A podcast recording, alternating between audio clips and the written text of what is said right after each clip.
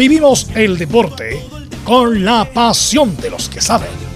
Estadio en Portales ya está en el aire con toda la emoción del deporte. Comentarios: Carlos Alberto Bravo, Velus Bravo, Leonardo Mora, Camilo Vicencio, René de la Rosa y Giovanni Castiglione. Reporteros: Luis Felipe Castañeda, Nicolás Gatica, Felipe Holguín, Laurencio Valderrama, Juan Pedro Hidalgo, Rodrigo Jara, Rodrigo Vergara y Alfonso Zúñiga.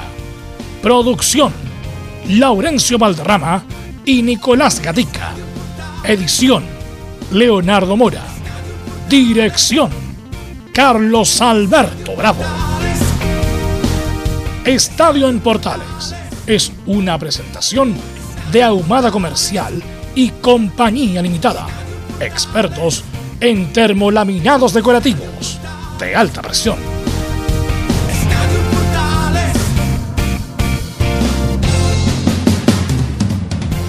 13 horas ya con 35 minutos, Estadio Portales en el aire, como siempre muchas novedades, resultados, comentarios, análisis, opiniones, polémicas en esta edición ya de día 19 de agosto del 2021. Por lo menos acá en el sector sur de la capital estuvo granizando. ¿ah? Le vamos a preguntar a nuestros compañeros que están en diferentes partes de la capital si también les tocó el granizado. Así que bueno, el que tuvo granizos de gol, mira, esa es nueva, esa es nueva, fue Colo Colo, justamente fue Colo Colo y que le ganó en forma contundente a la Unión Española y por lo mismo pasamos a saludar a don Nicolás Gatica. ¿Cómo estás, Nicolás? Nicolás Gatica, no está atento Nicolás Gatica. Bueno, vamos a... Y se fue más encima, se enojó. Eh, bueno, vamos a saludar a don Laurencio Valderrama. ¿Cómo estás, Laurencio? ¿Está por ahí, Laurencio, no? Tampoco está Laurencio. A ver, Felipe, Felipe Olguín. Eh, sí, Felipe, ¿cómo estás, Felipe? ¿Qué tal, Belu? Gusto en saludarte a ti y a todos los oyentes de Estadio Portales que nos escuchan a la hora de esta tarde.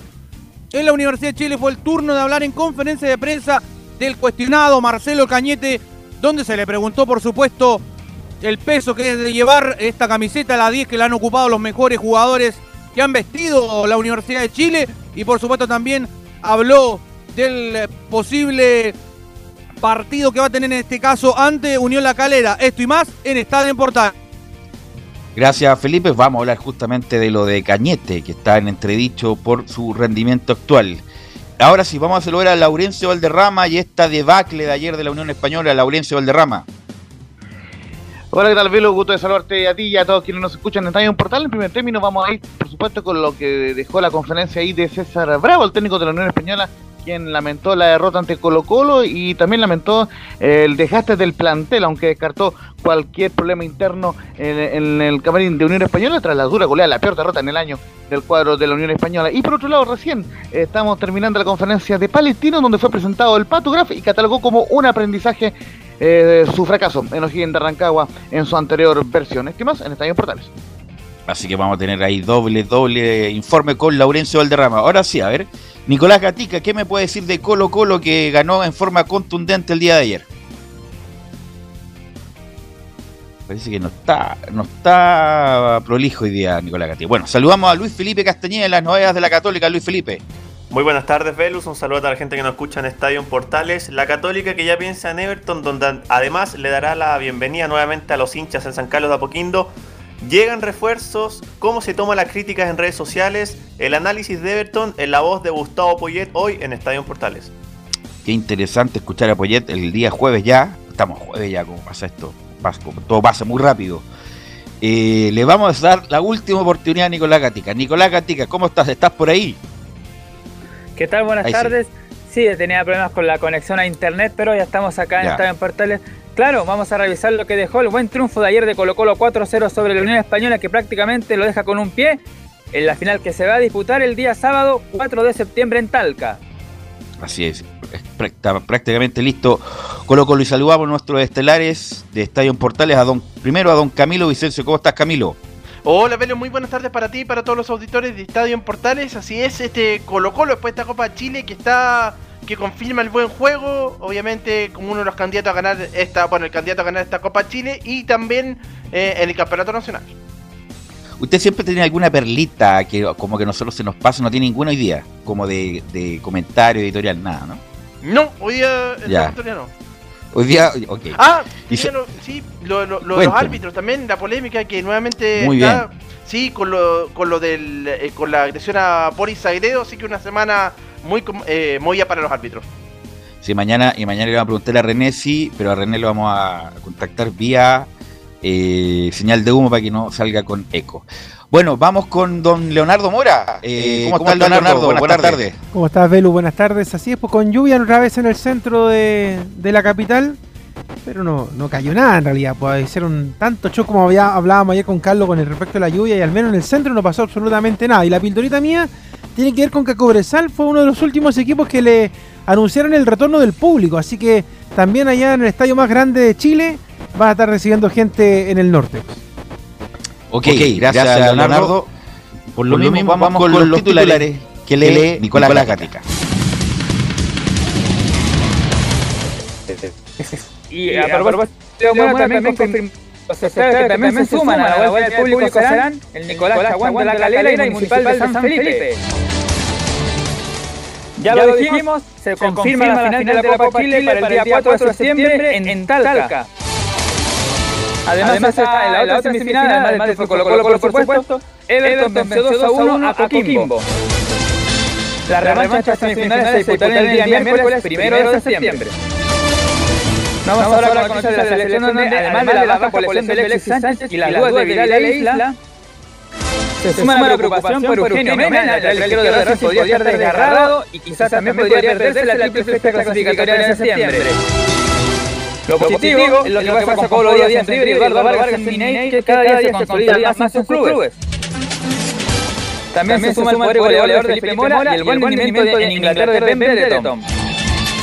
Ahora vamos a la Copa Libertadores donde Mineiro, justamente con buena actuación de Eduardo Vargas, goleó 3-0 a River en Belo Horizonte y avanzó a semifinales. En el cuadro de River, Paulo Díaz jugó los 90 minutos y pese a la derrota jugó un correcto partido. El otro cuadro que avanzó a semifinales es el Flamengo, donde ya lo comentamos ayer, no está Mauricio Isla, que también está en duda, venció por 5-1 a Olimpia y confirmó lo de la I en Paraguay. Para destacar, Atlético Mineiro jugará ante Palmeiras, por lo que sí o sí habrá un chileno en la final, Vargas Mineiro o Kusevich en Palmeiras. Y en otro hecho que incluso lo destacan al otro lado de la cordillera, que se dio la Libertadores de 2021 y también en la Copa Sudamericana, es la ausencia de equipos argentinos en la instancia de semifinales. Que algunos se preguntan del poderío justamente brasileños. De hecho, hay equipos como Flamengo y todo Mineiro que van a traer jugadores de Europa. Por ejemplo, el Mineiro trajo a Diego Costa. Esto y más en Estadio Portal. Y ahí escuchamos doble a, a don Nico Gatica. Bueno, un buen punto ese. Ayer eh, vi la semifinal del Mineiro con River Plate porque era muy interesante. Por un lado, Camilo y Leo jugaba Paulo Díaz y por el otro lado jugaba Eduardo Vargas. Que Eduardo Vargas está jugando muy. Ayer le faltó solamente el gol y estuvo muy cerca un cabezazo que anticipa a Armani después de un centro de, Hulk.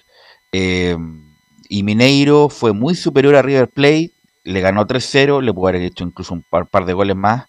Eh, termina una era en el sentido de, de River Plate. Va- Vamos a ver si Gallardo continúa, va a continuar, pero vamos a ver si continúa el próximo año eh, tratando de ganar nuevamente la Copa Libertadores. Pero eh, eh, ni siquiera es asintomático, es sintomático ya Camilo Leo que el poderío del fútbol brasileño es incontrarrestable, incluso por los equipos argentinos de los más grandes como Boca y River, eh, muchachos, Camilo. Absolutamente. Ya están, imagínate que están, eh, bueno, Atlético Mineiro ahora, Palmeiras nuevamente final, eh, eh, semifinal, lo mismo que Flamengo y falta uno. Podrían, así que, no, el, el- y los últimos, Flamengo en el último año ha llegado a final, lo mismo que Palmeiras, el actual campeón. eh, así que, por algo que unos recordaron unas palabras acá en Chile, por ejemplo, José María Burjuasic, de, del fair play financiero también acá, que ellos también son los que más gastan los brasileños. Pero estos pagan los brasileños, a diferencia de los Sí. argentinos que a veces compran y no pagan. Eh, así que bueno, fue un masazo para River Plate y por lo menos vimos, a pesar de la derrota, un buen nivel de Pablo Díaz, que fue como el que a- afirmó la estantería Leo, y, y sobre todo lo de, bueno, también lo hemos comentado, lo de Eduardo Vargas, que está jugando gran nivel, ahora viene, está Diego Costa, está Hulk, está Vargas, está Saracho, está Nacho Fernández, tiene un, pool de estrella el Mineiro, Leonardo. Claro, y de hecho lo hablamos incluso cuando siguió el receso de la Copa Libertadores y la Copa Sudamericana, de que al final entre ellos nomás iban a, definir eh, quién iba a ser el campeón de estos torneos eh, sudamericanos y, la verdad es que eh, le pierde también un, poquito de gustito el tema de que solamente hayan brasileros jugando jugando la final como lo decía el Nico, entonces yo creo que hay que también revisar un poco qué es lo que está pasando con, con el resto de los equipos de Sudamérica. O sea, si es que está, está al nivel competitivo, no lo está, de hecho, no sé, no, le va Además, Leo, por ejemplo, ayer Flamengo goleó, ultra goleó, fue 8-2, 9-2 la serie a Olimpia. O sea, Olimpia no es cualquier equipo, un, el equipo más grande del Paraguay, Lo boletearon como un equipo de barrio. 9 Claro, sí, bueno, entonces eh, la verdad es que es preocupante la situación porque en general como que ha bajado mucho el nivel de, de, competitividad. Ahora también el tema de las lucas hace que en realidad en Sudamérica en general como que no quedemos con, con, bueno, con buenos equipos armados. O sea, todos los jugadores se van a México porque hay lucas, se van a Europa porque hay lucas o a Emiratos, para esos lados. Entonces acá como que queda un poquito lo que votó la ola, los que ya tienen 34, 35 años, y que se están retirando. Entonces no hay mayor competitividad, salvo los brasileños que tienen un cuento aparte, porque ni siquiera los propios argentinos en este momento tienen eh, ese nivel de competencia. De hecho, muchos ya están eh, reclamando contra el River de Gallardo, o sea, como que diciéndole que un poco más que está cumpliendo un ciclo ya eh, este River. Entonces, yo no sé si hay que ser tan lapidario, pero al menos algunos ya le pusieron esa sentencia al equipo de Argentina, pues Velus. Sí, bueno, a River, bueno, pero justamente es la, la que pasa. Eh, Mineiro contrató una de las mejores figuras de River Play hace tres meses, cuatro meses, que es el Nacho Fernández, y estaba jugando por el otro lado. Eh, trajo a Costa, no sé dónde sacan por eso, no sé dónde sacan la plata los brasileños. Trajo a Diego Costa, que el año pasado jugó en el Atlético Madrid. Hulk, que lo trajeron de Europa también. Saracho, que era la figura de Racing. Eh, te digo, por eso te digo, eh, eh lo más probable es que siga las diferencias, van, lo más probable es que sean cuatro, eh, Camilo, cuatro semifinalistas brasileños, ¿no? Sí, podría ser un cuarto, Sí, podría ser un cuarto brasileño. Y mira, si uno ve al Flamengo también, Velus, eh, también tiene los, laterales, tiene a Felipe Luis, que fue seleccionado brasileño durante mucho tiempo, Isla, eh, seleccionado nacional, y así, pura figura los equipos brasileños. Así que va a haber una, una disparidad muy, bueno, antes obviamente por ser brasileño siempre, pero ahora los brasileños no solamente producen jugadores como siempre, sino que ahora contratan a los jugadores en buena edad, pues, no nos traen a los 35, los traen a los 28, Gabigol, Gabigol el Flamengo que era del Inter, aunque en el Inter no anduvo, ¿ah? no anduvo para nada, pero lo contrató a los 25 años, el Flamengo lo trae de vuelta a Europa con sueldo europeo. Entonces, eh, ahí, está el tema también, o sea, imagínate la cantidad de plata que anda dando vuelta Velo con respecto a los jugadores, o sea, por ejemplo, cuando, no, y cuando uno, por ejemplo, no sé, pues estos mismos jugadores que están acá en Chile, que, pasan y que han tenido algunos equipos la suerte de tenerlos, por ejemplo, la Católica con San Pedro y la U con la Ribey, viene un equipo de afuera, un brasilero, porque ni siquiera, yo creo que ni siquiera un peruano, ni un colombiano, ni un ecuatoriano, por ponerte algunos países, pero viene un brasilero y le dicen a este, a este tipo de jugadores, te pago el doble o el triple de lo que te están pagando en Chile, y se van al tiro. O sea, no hay ninguna chance para las administraciones de los equipos de poder pelear por eso. O sea, y como tú dices, en, en, Brasil se traen jugadores de Europa con sueldo de Europa, y en cambio el resto de Sudamérica tiene que, como se dice en el barrio, eh, hacer las monedas, pues, como cuando uno paga la cancha para poder jugar, hay que hacer las monedas para poder, para poder tener a estos jugadores, porque la verdad es que los dineros son pero exorbitante. Entonces, ese es el, tema, porque por ejemplo, uno acá en el fútbol chino dice, oye, pero es que me falta X jugador en, mi equipo. Chuta, pero la cantidad de plata que cuesta, em, no, no sé si mm, se descontroló un poquito el tema del fair play financiero, pero, pero en Sudamérica es una locura, o sea, poder traerte un jugador, no sé, en algún momento tú pensabas en la primera línea de un Boca, de un River, de un Flamengo, de un Gremio, pero ahora es muy complejo es muy complejo hablar de, ese tema porque los equipos no tienen la caja. Y, incluso antes de que existiera la pandemia y el estadio social, no había caja para poder contratar jugadores potentes. Porque, y si lo tenías, con suerte te duraban seis meses o un año porque ya te lo estaban llevando para otro lado. Así es. Eh, el único, diría yo, que saca diferencia es Brasil. Argentina con la crisis económica que tiene Argentina, que, ni siquiera incluso ni siquiera pagan los sueldos a veces. Está muy difícil competirle con Brasil, a pesar del el, ADN competitivo que tienen los argentinos. Bueno, qué decir de Chile, porque siempre se andan quejando en los presupuestos. Colombia algo hace, Paraguay lo mismo, pero bueno, dentro de sus márgenes. Eh, así que no, lo más probable es que veamos diferencias sigamos viendo diferencias entre el fútbol brasileño y el resto.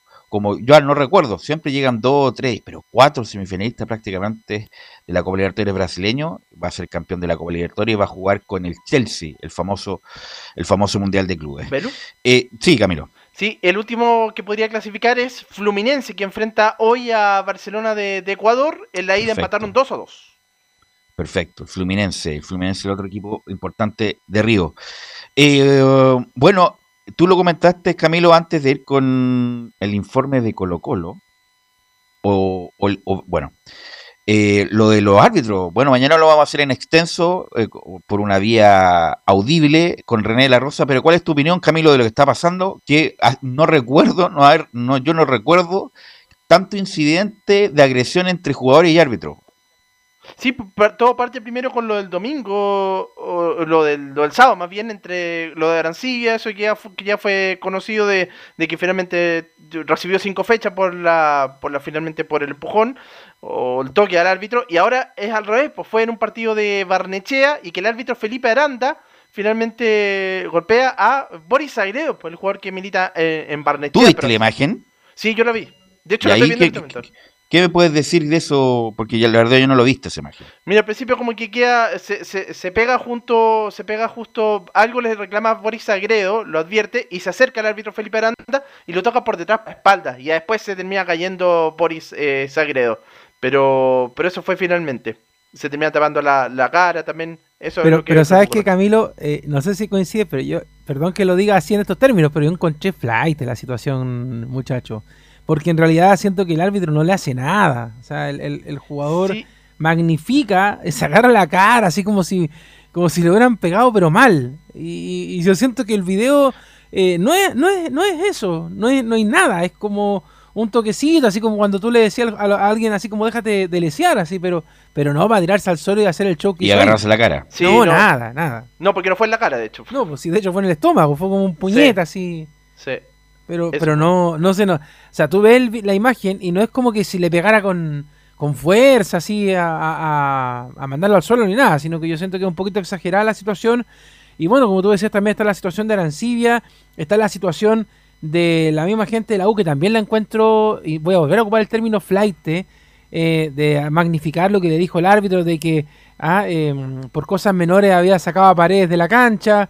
Oye, pues, ¿Cuántas cosas? Bueno, tú mismo lo has conversado, Velos, con René. ¿Cuántas cosas se dicen muchas veces en la cancha que quedan ahí nomás y sería todo? Lo que pasa es que una cosa es putearse así, oye, acórtala, no sé, Gil, o por decir otro garabato, pero otra cosa, oye, sale pendejo, que iba Entonces, bueno, y además los jugadores de la U también, comillas, vivo para condicionar de aquí en adelante a Piero Massa. O sea, Piero Massa, cualquier cosa que diga en adelante va a ser apuntado con el dedo, ah, este, tipo, ¿sabes lo que este pasa, tipo condiciona a los jugadores. ¿Sabes lo que pasa, Belu? Es que yo mira, te voy a dar el contexto de por qué yo digo que es flight lo que está haciendo la gente de la U. Solamente en el caso de lo de la U, ¿ah? ¿eh? porque lo otro obviamente se pueden discutir, lo que pasó con el puñete, con lo de Arancito. Pero lo de la U fue simplemente para sacarse el pillo de por qué no se despidieron de la gente. Porque si ni siquiera, si ese tema no se toca, la U tampoco hubiera hablado del tema. ¿O no? Porque, bueno, lo que pasa es que, hay, jugadores, de campo que hablan, por ejemplo, con la transmisión oficial. Y muchas veces cuando pasan este tipo de cosas, el jugador dice, no, estamos molestos con el árbitro. El técnico, cuando abre la conferencia de prensa, muchas veces puede decir, sabes que hubo una situación particular con el árbitro. Pero nadie dijo nada hasta que los hinchas, y en este caso con nombre y apellido, la barra los de abajo, apretó al equipo diciéndole que eran unos sin respeto porque no se habían despedido de los hinchas que volvían después de tiempo al estadio. Ese hecho fue anterior, no, no tenían conocimiento que después tenían como que eso fue anterior al incidente, en el sentido anterior al, al que no se olvidó de, despedirse. Fue una aplicación... Lo que, pasa, es que te estoy diciendo que esta situación se hizo pública después del apretón de los hinchas. Ah, no, bueno, no, pasó antes, por eso digo, porque se sacaron el pillo diciendo, no, ¿saben qué? No lo despedimos de ustedes porque pasó este tema. Entonces, por eso digo, o sea, hay situaciones que son flight. respecto a eso también, y yo creo también el flight en la parte, está bien, el hincha siempre hay que respetarle y todo, pero tampoco exagerar, viejo de puta, se despidieron o no se despidieron. Eh, bueno, me imagino ya los muchachos de la U ya lo tienen eh, internalizado, que la, la próxima se van a despedir, pero tampoco hacer un mundo si se despidieron o no despidieron, porque hay cosas más importantes en este momento que eso, para, para, para todas las entidades. Pero mañana vamos a hablar este tema con René de la Rosa porque a algunos, Leo y Camilo, eran bien desagradables, bueno, y quedaba ahí sí, se sacan hasta la madre entre algunos árbitros y jugadores, eh, sobre todo en la época de los 90. Eh, el mismo Selman, acuérdate cómo era Selman. No, Selman, el mismo, este, el árbitro que, lamentable, que está evolucionado mejor, a Carlos Chandía. Eh, era un chiste Carlos Chandía como... El Pato Polich, todo eso, Pablo Pozo, todo En la época incluso más antigua, Iván Guerrero, eh, Enrique Marín, Salvador Imperatore, de toda, de toda esa, esa generación de, árbitros. Eh, así que bueno, mañana lo vamos a, tratar de comentar con... Bueno, el mismo René, pues Obviamente, el mismo René, que debe ser, bueno, ustedes lo comentaron el día miércoles, el hecho, la agresión más grande que haya tenido un árbitro en Chile la tiene René de la Rosa, pero por, lejos. Nunca había visto un, golpe tan maletero como le dieron a René de la Rosa, que afortunadamente no le complicó para nada su humanidad, sino que fue solamente el la agresión, pero no hubo nada grave, nada grave. Bueno, y el otro muchacho lamentablemente le dieron las penas del infierno y además se tuvo que, retirar. Eh, bueno, lo otro también, muchachos, es eh, comentar, hablo del partido entre Everton y Coquimbo, porque el próximo bloque va a hablar de Colo Colo y la Unión. No sé si tuvieron la posibilidad de verlo, muchachos, Everton y Coquimbo ante un mucha lluvia, pero la cancha respondió bien, Camilo. Sí, respondió bien, no lo vi completo, vi la, última parte, pero se mostró Everton, tuvo fue un, poco más que, que Coquimbo Unido, bueno, con, con, Waterman ahí molestando bastante en ofensiva, un duelo particular con Cano también, con el arquero de, de Coquimbo Unido, y al final lo termina definiendo en el último en los últimos minutos con ese penal que convierte Waterman precisamente. sí, de hecho, Waterman, eh, Waterman el que le está salvando la pega a Everton hace mucho rato, de hecho hace algunas semanas lo habíamos destacado, y, bueno, buen partido, yo lo encontré dinámico, ¿ah? No sé si lo pudiste ver tu Velu o, No, la verdad no lo vi. Pero lo encontré bastante dinámico el, partido. También me sumé un poquito más tarde sí a verlo, pero lo encontré entretenido. Eh, en lo que, bueno, en Rodrigo Echeverría, que, sigue también haciendo su. Eh, claro, su participación interesante también en el equipo. Y como decías también eh, de Waterman, bueno, Cano, que también es otro de los jugadores destacables de, dentro de, todo lo que se vio, aunque obviamente Coquimbo está bien complejo en la situación, eh, ahora tienen la, ventaja de jugar allá en el norte, pero yo creo que Everton, perdón que me adelante, pero va a ser el otro, el, equipo finalista que va a llegar a, la llave final de, la Copa Chile a jugarse en Talca, así que... Y Everton, Colo Colo, a ver si los muchachos que siempre están atentos a las estadísticas, sobre todo Laurencio, eh, jugaron no hace mucho una final de Copa Chile en el Estadio Nacional con, era Guede me parece que el técnico en, Así es. en Colo Colo. Con gran, yo creo que el único partido bueno que jugó Ramón Fernández en Colo Colo fue esa final de Copa Chile, donde Ramón Fernández hizo un muy buen partido, me acuerdo, porque este fue transmisión de portales, me acuerdo. 2016. 2016, así que posiblemente después de cinco años se vuelve a repetir una final de Copa Chile que para, bueno, para los dos importantes, para Colo Colo siempre es bueno sumar, pero para Everton, que habitualmente no está en finales, será importante para Everton si es que lo llegara a pasar. En ese Everton estaba Pablo el Vitamina Sánchez, entrenador. Así que el 2016 me acuerdo que estuvimos justamente en esa final. 2016 con gran, gran, gran participación de... Eh... Sí, pues mira, de hecho, mira, este era el equipo de Everton de, de ese momento. Estaba Eduardo Lobos. Mira. Eh, se mandó, parece que se mandó un condolo ese, ese día, me parece. Me parece que sí. Bueno, no, no, no, es, se mandaba varios luego todos los partidos, claro. Claro, estaba Dylan Zúñiga, Cristian Suárez, Marcos Velázquez, Gino Alucema, Rodrigo Echeverría otra vez, Kevin Medel, Iván Ochoa, Nicolás Orellana, Brian Rodríguez, ¿te acuerdas del, del uruguayo? El, gigantón. Sí, por el gigantón. Maximiliano Cerato, y como decía Camilo, el Pablo Vitamina Sánchez estaba a cargo de ese equipo. Y en Colo Colo estaba Paulo Garcés en el arco. Mira tú. Claudio Baeza, Julio Alberto Barroso, Matías Saldivia, Martín Rodríguez, Gabriel Suazo, Esteban Pavés, Gonzalo Fierro, Ramón Fernández, como tú bien lo mencionabas, Octavio Rivero y Esteban Paredes. Era, era buen equipo Colo Colo en todo caso. Fue Octavio Rivero y Paredes, Paredes con seis años menos. 4-0 fue el Eh, resultado de ese partido. Sí, sí me acuerdo, fue un baile, fue un baile Colo. No, no, no fue, no fue rival, lamentablemente, Everton para, para Colo Colo. Ya bueno, vamos aquí, hay que ver la, la vuelta, no está todo dicho. ¿Coquimbo va a jugar en, la- en Santa Laura, Leonardo Mora, la vuelta? Eso Eh, leí yo, estoy malo, ¿no? Sí, pues lo que pasa es que tiene que ver con el tema de la, de la distancia. Todavía estamos en pandemia, pues entonces.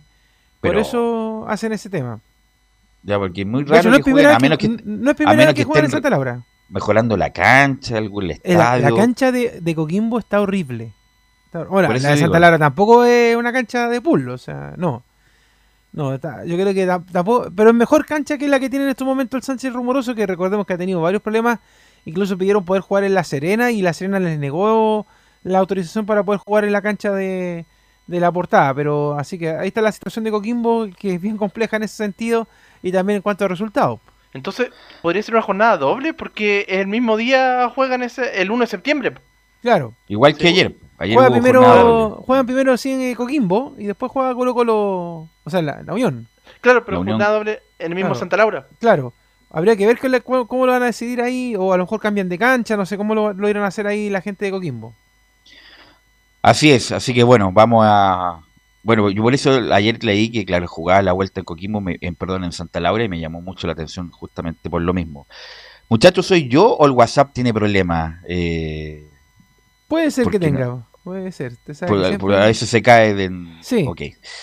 Bueno, vamos a ir a la pausa, muchachos, y vamos a venir ah, con todo el reporte del partido de ayer entre Colo Colo y la Unión. La Unión ayer tuvo prácticamente con defensa nueva, tan así que hasta Mario Larena jugó de lateral derecho siendo zurdo. Pero todos esos muchachos, de vuelta a la pausa.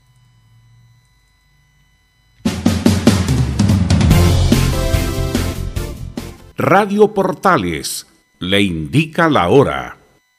Las 2 de la tarde. Un minuto. ¿Quieres tener lo mejor y sin pagar de más?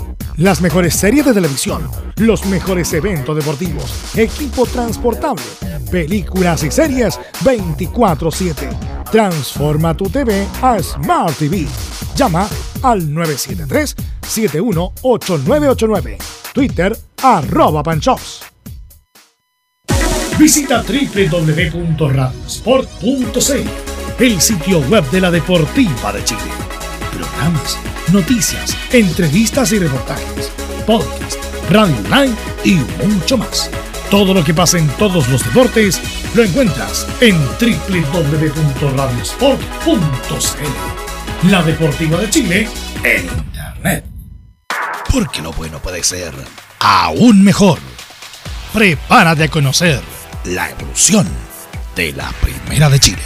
Bienvenido a Portales Digital. Ingresa ya a www.radioportales.cl y descubre nuestra señal en vivo en audio y video, además del tradicional 1180m. Mantente al día con las últimas informaciones de Chile y el mundo e interactúa con nosotros a través de nuestras redes sociales en Facebook, Twitter e Instagram. Recuerda www.radioportales.cl La nueva multiplataforma de la Primera de Chile ahora es aún mejor. Termolaminados de León, tecnología alemana de última generación. Casa Matriz, Avenida La Serena, 776 Recoleta. Foro 22 622 56 76. Termolaminados de León. Desde todo Chile. Desde todo Chile. Y para todo Chile. Y para todo Chile. Portales Digital está en todas partes. www.radioportales.cl Entre Marco Grande y Marco Chico, media vuelta y vuelta completa. Escuchas Estadio en Portales en su edición central. La primera de Chile, uniendo al país de norte a sur. Y ayer fue transmisión de Portales Digital, por supuesto, el, el triunfo ayer de Colo Colo ante la Unión Española, justamente antes que llegara toda la lluvia donde llovió buen parte de la noche y de la madrugada. Y todo ese informe, todo el lado de, de este victorioso Colo Colo nos los trae don Nicolás Gatica. Sí, buenas tardes nuevamente. Claro, el Colo Colo que justamente tuvo ese condimento de la lluvia, de hecho, promediando el segundo tiempo, me parece que cuando Colo Colo, no sé, después del segundo gol, me parece, tercero, ya ahí se puso a llover con todo ahí en el Estadio Monumental y le dio justamente otro clima a ese compromiso que tuvo cerca de 5.000 espectadores y un poquito más, que fue justamente el aforo autorizado por esto de estar en la fase 3, cuando Santiago avance a fase 4 van a poder llegar 10.000 espectadores, eso va a ser el máximo que va a poder llegar de público, pero ayer había 5.000, como lo habíamos dicho antes, entre socios, abonados y accionistas fueron los privilegiados que ayer pudieron ver con público nuevamente este 4-0 de Colo Colo, donde por supuesto tendremos la, palabra, la reacción del técnico Gustavo Quinteros, que es la primera vez justamente que está con el público eh, a favor, si bien es cierto, ya estuvo en el año 2020, pero claro, recién volvió, así que también vamos a escuchar la palabra del técnico, cómo él sintió eh, ese apoyo desde las tribunas. Así es, bueno, pues la vuelta del público de Colo Colo y independiente de eso, que obviamente para los hinchas es muy importante, incluso hay una foto ahí circulando de una construcción que pusieron la bandera de Colo Colo y todo lo demás.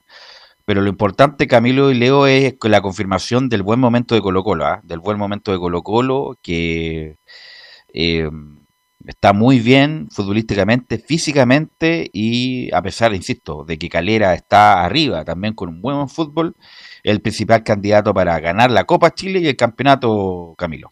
Así es, y convirtiendo ahora, bueno, el, fin de semana también cuando ya derrotó a la Unión, también tiene que, tendría que haber sido por más goles, ahora los confirma, los convierte finalmente. Muy buen, buen partido, por lo menos de, de el segundo gol fue realmente una buena jugada de, de Suazo, de justamente el lateral izquierdo y, que termina convirtiendo finalmente ahí en el jugador eh, Morales para el 2-0. Buena actuación de además de, Iván Morales también justamente con dos goles. Y lo que quería decir del público Velus, eh, eh, pesa lo poco que había, qué importante igual, porque se hacía sentir como si hubiera más de 5.000 personas. Claro, el grito se sentía más fuerte, claro. Se sentía, más, fuerte. sentía más fuerte, claro. Así que no, el público es muy importante, además es distinto, por ejemplo, pararla, que te murmullen atrás, que jugar sin público con, tranquilamente. O sea, ahí está la presión, imagínate con el estadio lleno. Así que, eh, ¿cómo viste Colo Colo? si, si, tuviste la posibilidad de verlo, Leonardo. No, no está Leonardo por ahí. Eh, Nicolás. Ahí sí. Sí, justamente tu conversa. Leo, ¿no? Dale más, Nico. Claro, no, lo que iba a decir, justamente confirmar lo que decía Bravo, incluso eso de la contienda al frente del Monumental, incluso hasta salió una nota en el diario Olé de Argentina, o sea, imagínense, hasta, esa, hasta eso salió ahí en esa jornada, fue tan importante eso, pero por supuesto esas son algunas anécdotas que sufrieron ayer en el estadio Monumental, pero claro, dentro de la parte futbolística, como decían ustedes muy bien, con lo cual lo confirma el buen momento que está haciendo, ya son, con el partido ayer son 13 partidos invictos que tiene el cuadro algo, sumando por, por supuesto la misma Copa Chile y el Campeonato Nacional, la última derrota fue a comienzos de mayo cuando perdió también el Monumental 2 a 1, ante Palestino y de ahí prácticamente Colo Colo no ha perdido ningún partido, ha tenido solamente triunfos y empates. Y por supuesto también más allá del partido pasado del sábado donde solamente hizo un gol, ayer nuevamente se destapó, pero aparte de eso ya son tres partidos que Colo Colo ha marcado cuatro goles, el de anoche frente a Melipilla cuando tuvo que remontar un 2 a 0 y también el partido anterior frente a Santiago Wander, uno decía claro, frente a Wander a lo mejor cualquiera le puede hacer cuatro goles, pero después lo confirmó con Melipilla y anoche también con, la, con el conjunto de la Unión Española. Lo que no pasó el sábado pasó ayer en cuanto a, fútbol, pero todavía, como ya ha sido la tónica de Quintero en todo este tiempo, igual sigue pidiendo un 9 y no solo un 9, también un puntero. Y bueno, antes de, eh, de ir al, punto del reporte, probablemente tal Nicolás Gatica, eh, vamos inmediatamente a la polémica. ¿Qué hay de cierto que Colo Colo está pujando seriamente por Fabián Orellana, Nicolás?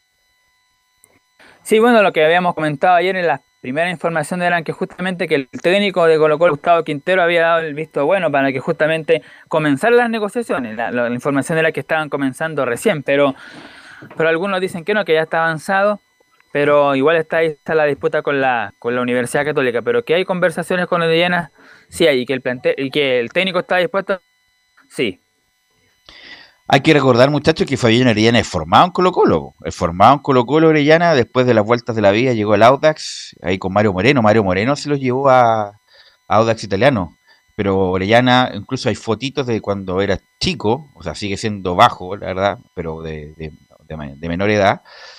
Eh, sale con la camiseta de Colo Colo. Orellana es formado en Colo Colo y por esas cosas de la vida sale de, de Colo Colo y se termina de, de, concretar en Audax italiano.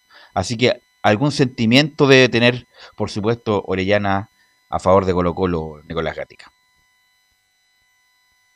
Ayer había una, una foto que compartía ahí en Colo Colo en una página, en un Twitter de algunos fanáticos, un equipo de Colo Colo de antaño, de juveniles, salía Fabián Orellana, salía Matías Fernández y salía el Gatos. También estuvo en Colo Colo en las divisiones menores, así que ahí se confirma justamente que Orellana es justamente formado en, en Colo Colo, así que ahí eso lo, confirma. Eh, lo, negativo del partido de ayer fue la salida de Gabriel Suazo, que podría incluso perderse el partido del día sábado frente al conjunto de Antofagasta. Recordemos que Colo Colo de inmediato juega este sábado a las 4 y media frente a Deporte Antofagasta por la fecha 17 y juega la próxima semana el día 25, claro, miércoles 25, pero ante Calera de visita justamente ahí en el estadio Nicolás Chaguán, dos partidos complicados, quizás el de Antofagasta no tanto, pero para ese partido no contaría con Gabriel Suazo y quizás podría tener la opción ya de volver a jugar después de varios meses Mico Albornoz. Mico Albornoz, dice. Mico Albornoz, que la verdad lo hemos visto nada. ¿Cuándo llegó Mico Albornoz Gatica Colo Colo? Bueno, en el mercado de ahora, en febrero y marzo, antes que comenzara la, Camilo no, 2021. jugó, un, jugó un partido y después no ha jugado nada, pero el borrón nada, pero nada de la nada. Y ya estamos a, a fines de agosto, que prácticamente. Eh, o sea, muy poca utilidad este muchacho chileno-alemán, chileno-sueco, perdón. Y llegaba como para ser lateral, como lateral ah, izquierdo justamente. Sí, sí, justamente para ser el lateral izquierdo titular, venía con en algún momento nivel de, selección y, ha sido una de las decepciones de, este, de este Colo Colo. Totalmente. Nicolás. Bueno, ahora quizás podría tener su, su oportunidad y Mico, lo menos por supuesto, es que se recupera, no se recupera Gabriel Suazo, podría haber algunos minutos el lateral chileno sueco ahora está, ya tuvimos la parte, digamos, del compromiso, ahora pasemos a escuchar reacciones del técnico Gustavo Quinteros, que justamente se refiere en la, primera que vamos a escuchar sobre el partido mismo, pero también las opciones de refuerzos. El balance del partido fue favorable a nosotros desde el juego, desde las situaciones a favor que generamos y no tuvimos ninguna situación en contra en este partido.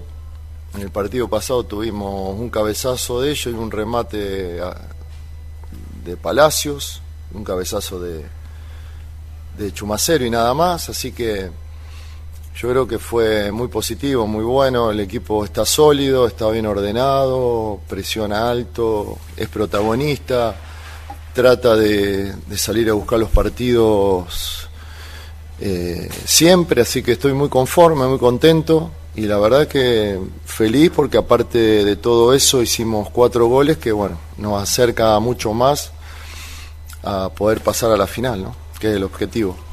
Y con respecto a los, a los jugadores que deben venir, bueno, yo ya me referí varias veces, ¿no? así que no, no pienso referirme más al tema. El gerente deportivo ya sabe que, que tiene que incorporar dos jugadores, están en eso y de esa manera vamos a tener un equipo más fuerte con más posibilidad de clasificar a Copa Libertadores, que es el objetivo de pelear el campeonato. Ya saben, ya, ya saben que tienen que echar dos como algo imperativo ya, eh, algo imperativo de, para Quinteros que traigan esos dos jugadores. Uno, como, como lo he dicho, no son refuerzos, vienen a reemplazar a los que se fueron, en este caso Martín Rodríguez, y, eh, y el 9 que, bueno, Colo Colo no tenía, así que es como prácticamente algo imperativo para, para Quintero, Nicolás Gática. Exactamente, escuchamos la segunda que justamente dice lo mismo de Velus en la número 2, hay que reemplazar a los que se fueron.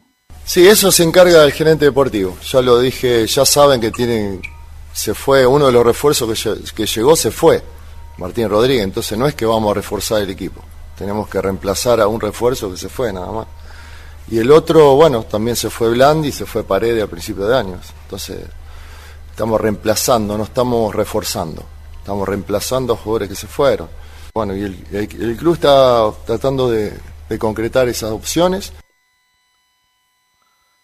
Ahí está, pues la tarea la tiene el club justamente, Orellana es uno, en la zona de delantero está, bueno, eh, Pacerini y otros más nombres que puedan aparecer por ahí en el, en el horizonte de Colo Colo, pero ya está descartado, por supuesto, por ejemplo, bueno, Moreno Martí lo sabemos, y que llegue, por ejemplo, Víctor Dávila, este chico que está en México, ninguna posibilidad, solamente sería Orellana y otro nombre de nueve, justamente como decía Quinteros, para reemplazar a Blandi fundamentalmente a Paredes, que fue el goleador histórico de Colo Pese a que el año pasado no marcó tantos goles, pero igual, por supuesto, es una ausencia que, se siente, que se nota.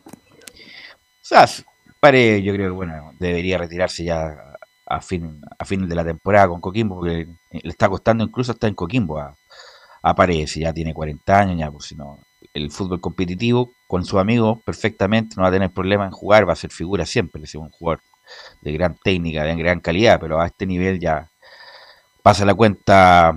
Y bueno, eh, ojalá que llegue. Eh, eh, Camilo, se abre el libro de paz el 26 de agosto. ¿Y cuándo se cierra? Buena pregunta, Alicia.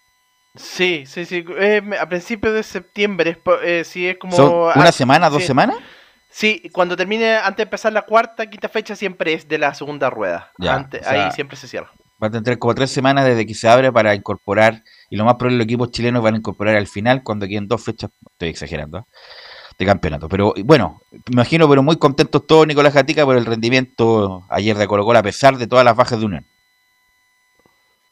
Sí, por supuesto. Se entiende que justamente el partido del día sábado se tenía que replicar ayer con los goles, porque el partido del día sábado tuvieron ocasión y si no es por el Mono Sánchez no se pueden haber marcado más goles, pero ayer finalmente aparecieron. Otra de Gustavo Quintero justamente lo que tiene que ver con el público, pero la número 4 vas a escuchar, no la 3, sino que la 4 donde dice el técnico de Colo Colo, creo que el público es fundamental. Conocimos un poco la noche y ahora estamos disfrutando el día, digamos, para hacer una comparación pero bueno, yo creo que el público fundamental, fundamental porque se siente esa energía, esa energía positiva de la gente que quiere, te da ánimo, te da fortaleza en los momentos que a lo mejor te sentís fatigado y cansado, eh, el jugador saca fuerza donde no tiene porque la gente te lleva a eso, ¿no? Así que estamos muy contentos, muy felices de que volvió el público, Ojalá que pronto pueda, podamos tener más gente, más gente en el estadio, mucha más gente y podamos disfrutar de ellos también y que ellos puedan seguir disfrutando del equipo. Nico, para aclarar, es el 14, en esa fecha, el 14 y 16 de septiembre, ahí se cierra el libro de pases.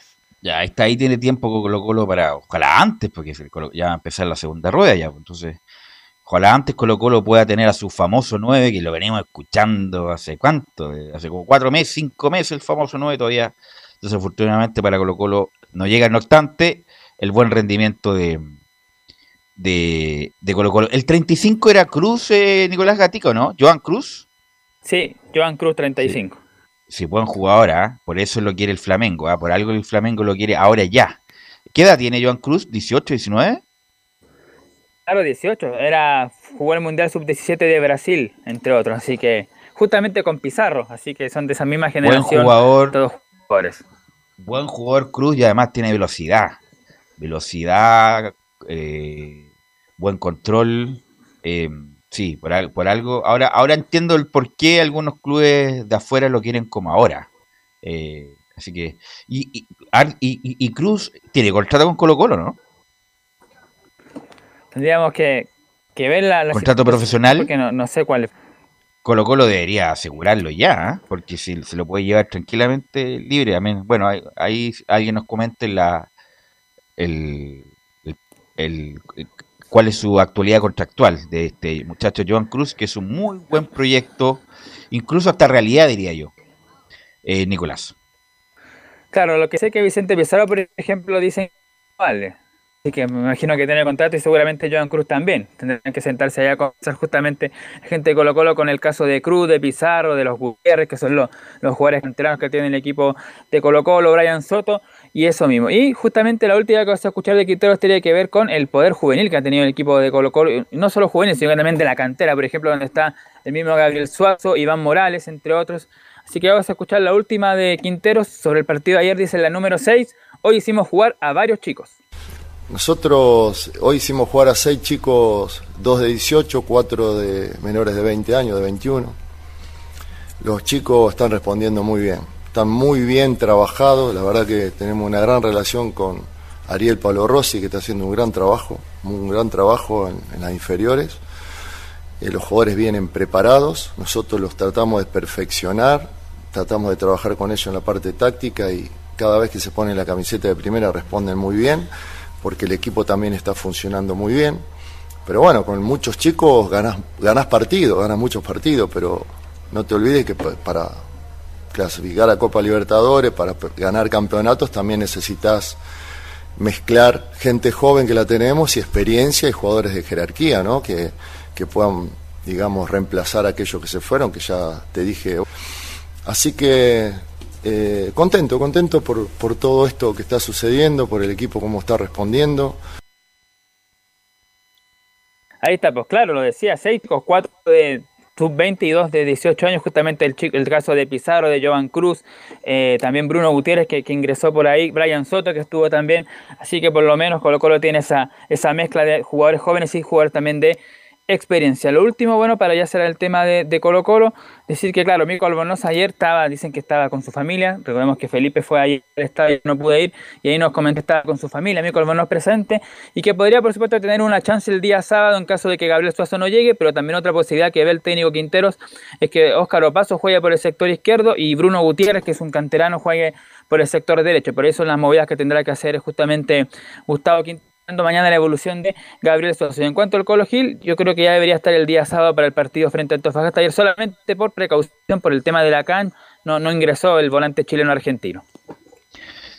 Ok, Nicolás, ojalá reportear lo de Cruz, ¿ah? porque es muy importante. es como un jugador de mucha proyección. Ojalá Colo Colo lo tenga ya con contrato, ya, pues, como se va a ir libre a otro club sin dejarle nada a Colo Colo, solamente los derechos de formación. Pero sería bueno reportear eso y saber si este muchacho Cruz, Joan Cruz, tiene contrato profesional con Colo Colo.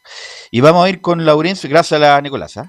Eh, buenas tardes. Vamos a ir, buenas tardes. Vamos a ir con Laurencio Valderrama porque hay, bueno, mucha gente disfrutando el triunfo, pero con la salvedad, con la atenuante Laurencio de la Unión Española, que los cuatro de atrás prácticamente no venían jugando y fue una defensa de emergencia. Tan de emergencia fue que Mario Larena, zurdo, jugó de lateral derecho ayer, eh, Laurencio Valderrama. Justamente, Belu, muchachos, renovamos el saludo y ciertamente lo que pasó con Unión Española es un matiz, un atenuante de esta goleada 4-0. Bueno, ya, ya lo comentará el técnico César Bravo en la conferencia de prensa que vamos a escuchar. Pero claro, faltaba Estefano Mañasco, Juan Pablo Gómez, que son los laterales titulares. eh, perdón, eh, faltó Nico Mancilla, justamente, que es central. Eh, recordemos que también eh, César Bravo em, eh, contra lo que piensa mucha gente, tiene cortado ahí a Federico Platero, en su momento Leguizamón se fue, eh, eh, se devolvió a Paraguay, entonces obviamente está muy bien mal la defensa, la Unión Española y justamente esto también provocó esta derrota 4-0 ante Colo Colo, además de otros factores que obviamente los podrán analizar bien ustedes, pero lamentable esta situación de Unión Española que sufrió esta dura goleada y bueno, ya eh, se deberá enfocar en el campeonato nacional, aunque queda una mínima esperanza en la vuelta de los cuartos, en la vuelta de las semifinales de la Copa Chile, que serán el próximo 1 de, septiembre. Así es, bueno, yo creo que está prácticamente resuelta la llave, yo creo que no hay discusión. Y además, bueno, lo, la, por eso te digo, puede tener la atenuante la unión respecto de las cuatro bajas, Leo y Camilo, pero se vio muy mal. Bueno, el primer tiempo lo aguantó, lo aguantó, lo aguantó hasta el penal en el minuto 45, pero después fue todo de Colo Colo y prácticamente fue incontrastable para la Unión, muchachos. Yo creo que así como van las cosas, Velu, a lo mejor en la Unión toman decisiones de aquí al fin de semana y se acaba la, era del interinato de Bravo, que, le fue bien en un comienzo, partió súper bien. En, por ejemplo, en Pero no le faltarán jugadores. Que sí, absolutamente. O sea, era un tema que tocábamos ayer. Cuatro jugadores mínimo. Por ejemplo, el Pato Rubio, yo no sé qué está haciendo en la Unión Española. Ayer hablábamos de Joe Ábrigo y justo cuando terminábamos el programa, Joe Ábrigo anunció en sus redes sociales de que se iba de la Unión Española. Eh, yo siempre dije, no, era él, era Palacio el que tenía que llegar de Coquimbo. Eh, está muy corto, o sea, de hecho, tanto en la línea defensiva como en la ofensiva, no, no están los nombres que estaban en la, en la pasada anterior, pues, o sea, con Dávila, con Fritz, con los Palacios, perdió mucha explosión ofensiva, la línea defensiva, como tú bien lo decías, lo de Mario Larena, que lo están improvisando por un lado por el otro para poder salvaguardar la defensa. No, no tiene mucho la, Unión Española en realidad pero obviamente tú sabes que de repente se corta por lo más sano para según la mirada del dirigente y es sacar al técnico, pues siempre responsabilizan al técnico más que decir, sabes que no hemos puesto las lucas necesarias como para poder dar la pelea, aunque sea eh, quedar en Copa Sudamericana en la clasificación o pelear aunque sea una Copa Chile, aunque esta Copa Chile como sabemos bien no, no te clasifica nada, pero la Unión en ese sentido como que no, no, no abre la billetera para poder traer nombres, sino que tú sabes que cuando llegan refuerzos, son nombres extraños que uno no conoce. Justamente, son nombres extraños que nadie tiene en la carpeta, ni siquiera lo, lo, lo, estos tipos, los coach, no, no es coaching, los scouting. Ni siquiera los tienen los scouts y sale un jugador paraguayo que no conoce nadie, un uruguayo que tampoco conocen, jugadores de primera vez que tampoco... Eh, eh tienes razón, siempre la Unión nos sorprende con nombres como bien desconocidos. Algunos lo apuntan en todo caso, ¿ah? Algunos lo apuntan, pero bueno, la mayoría no. Sobre todo la defensa, ha traído los últimos años cuando trajo a Cummings, ahí el amigo Laurencio. A Cummings, ¿quién tenía a Cummings? A nadie tenía a Cummings. Platero. Y, y, estaba este, el muchacho también antes, pues, el colombiano que también se fue el morenito que ah, jugó, ¿cómo se llama? Antes de Cummings, el moreno. Ah, de Central alto, alto, moreno. Por, se volvió hablando justamente ahora, pero. Sí, era, y, tuvo buen nivel, se fue, parece que se volvió a Colombia, pero por, por buen nivel, no me acuerdo, bueno, ahí, ¿Es Nájera o es más antiguo? No, Nájera es más antiguo, sí. No, si tenía un nombre bien especial el morenito central. Palomeque, Palomeque, Palomeque. Camilo se acordó, se acordó el tiro, gracias. Sí, Palomeque, justamente que era un tipo alto, fuerte. Después, bueno, vino Camins. Siempre uno nos sorprende con estos tipos de jugadores. Justamente, muchachos, y, vamos a ir de inmediato con las declaraciones de César Bravo, porque también tenemos material del Patograph que lo iremos eh, eh, escuchando entre hoy y mañana. Vamos a ir de inmediato con César Bravo, que dice en la primera el análisis del partido eh, estamos amargados con el resultado ante Colo Colo. Creo que, a ver, después con el resultado es fácil analizar, se equivocó, lo hizo bien, lo hizo mal. Creo que nosotros planteamos el partido el primer tiempo como se debería plantear. Nosotros le, dimos importancia a la Copa Chile y hoy estamos sufriendo y amargados por, esta, por, esta, por este resultado. Eh, creo que el primer tiempo nosotros hicimos un, partido, si bien no, no, no, de lo que se esperaba, pero sí teníamos controlado hasta que vino ese penal en el último minuto y el segundo tiempo eh, jugar sabiendo que, que Colo Colo tuvo una, una, superioridad. No pudimos controlar y sobre todo cometer los errores que cometimos en los goles de ellos. Pero bueno, está, eh, nos duele, creo que a todos les duele eh, pero hay que mirar lo que viene el, fin de semana con, con Cobresal, un rival difícil y, que obviamente que vamos a llegar golpeados por esta derrota. En la segunda, el técnico César Bravo reconoce que, si bien es cierto, no hay divisiones en el plantel, pero que el plantel está bastante cansado. Creo que no hay divisiones, no hay que buscar cosas que no están, creo que lo llevamos súper bien con el plantel. Sí tenemos un plantel bastante cansado, que ha sentido lo, el, trajín de, de, los partidos tanto Copa Chile como Campeonato Nacional y no tampoco es un plantel muy numeroso. Lo más numeroso que tenemos son jugadores jóvenes que también le hemos dado la oportunidad, lo hemos tratado de cobijar en ellos y obviamente que no todos los partidos tienen a rendir de la misma manera. Nosotros creo que no hay un rompimiento, no busquemos cosas que no hay acá. Eh, te insisto, estar buscar después del resultado eh, es fácil decir las cosas, pero nosotros creo que estamos bien.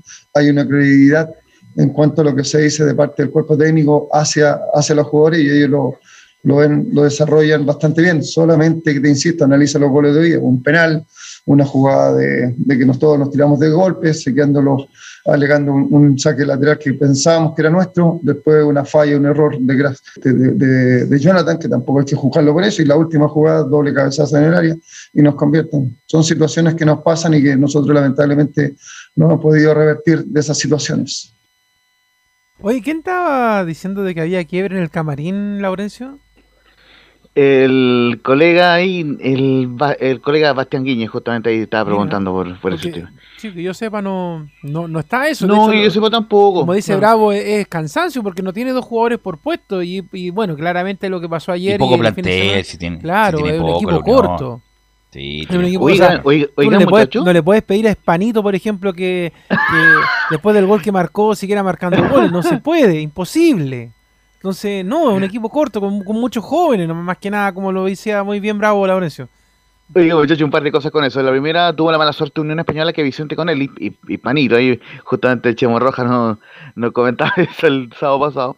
Eh, estaba con la selección sub-20 en el microciclo, entonces por eso no, eh, no pudo estar en el partido ante Colo Colo. Bien extraña la situación, por cierto. Y lo otro es que, eh, fíjense en la declaración número 03, donde habla de los refuerzos. Dice y, y, y traslucen que podría estar él o no estar en la banca. Ojo con eso, bien interesante lo que declara aquí en la última César Bravo, en la 03 que se está trabajando en reforzar el plantel.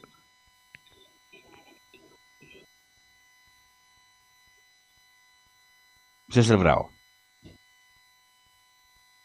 En la número 03. No aún nada, pero sí se está trabajando viendo cómo reforzar, que creo que la y, la gente que está a cargo también tiene muy claro dónde hay que reforzar el plantel. Siempre uno da ciertas indicaciones o da ciertos eh, eh, puestos que, hay que reforzar, que se nota y creo que, que, es bastante notorio. Esperar que puedan llegar, que hay que fortalecer independiente de quien esté. Creo que sí hay que reforzar el plantel y eso está muy claro. Nosotros hoy tuvimos eh, jugadores afuera importantes que son nuestra línea defensiva, sobre todo, que nos marcan la idea de juego, sobre todo los dos ambos laterales, que son los que pasan y la gente que ahí te da un peso mayor en la, ofensiva que hoy hay hace bastante tiempo, o sea, bastante partidos que no lo hemos tenido y no hemos generado la, idea que nosotros tenemos y a, causa de, la ausencia que hemos tenido, del desgaste que han subido como jugadores, hoy día tuve que sacar a Palacio y a, a Víctor por, porque ya se notaba muy cansado y también estábamos arriesgando de, de poder que, que, ellos pusieran una, una tuvieran una, una elección más y nos dejara, los privara más de, de jugadores de Unión Española. Bueno, ¿dónde tendría que Unión reforzarse? Porque tiene dos laterales que son ahí nomás, cuatro Jorquera y Mario Larena, que cumplen. Está Juan Pablo Gómez y. Mañasco también está. es que justamente, eh, disculpa, están lesionados Mañasco y, Juan Pablo Gómez, que son los laterales. Pero por eso, pero en algún momento, pero en algún momento, pero en algún momento van a estar, pues a eso me refiero, van a estar y van a estar recuperados. A lo mejor le falta un central más, sin duda, un porque central lo tiene, un central más y un delantero que un delantero estilo Carlos Palacio que nunca fue reemplazado, por lo tanto por ahí puede ir Laurencio, ¿no? Exactamente, un, un, extremo sea por derecha eh, o por izquierda, porque en delantero centro está eh, cubierto con Quitan Palacio con, con, el Pato Rubio. Que ojo, cuando entró, entró bastante ganoso, más allá de, que iban perdiendo por varios goles, quizás era el único jugador eh, que tenía la actitud de ir hacia el frente en los minutos finales. Y ciertamente, claro, la defensa en la última línea, Unión no ha dado pie con bola con los defensas extranjeros, y tanto es así que subió el primer equipo a Jonathan Villagra, que andaba bastante bien, o anduvo bastante bien hasta el día de ayer, cuando lamentablemente falló en esa pelota del tercer gol de Gabriel Costa. Pero bueno, eh, Unión Española está buscando refuerzos, pero ojo, eh, cuando dice César Bravo, esté, esté yo o, este otro, o, o, si es que estoy yo, claro, algo así dice en la conferencia, entonces obviamente no, no confirma 100% que él va a seguir en, la, Unión Española y como ustedes saben cómo se maneja la dirigencia hispana, perfectamente podrían haber cambios, sobre todo después de esta categórica derrota 4-0, la, la peor goleada que sufrió Unión Española en toda la temporada, eh, por lo menos en plano local, porque recordemos que está el 6 a 1 ante Independiente del Valle que, sufrió con en la era Pelicer, pero jugando por la Copa Libertadores. Así que complicado el proceso irá, pero justamente como, como, como yo creo que está eliminado ya la Unión, irá a dosificar justamente para no recargar más el equipo la próxima semana, ¿no? O, sea, eh, tienen los tres partidos consecutivos que lo repasamos de inmediato, justamente para que esté eh, pendiente el hinchispano. Visitará a Cobresal el día domingo a las 11 de la mañana en el Estadio del Cobre, un durísimo viaje.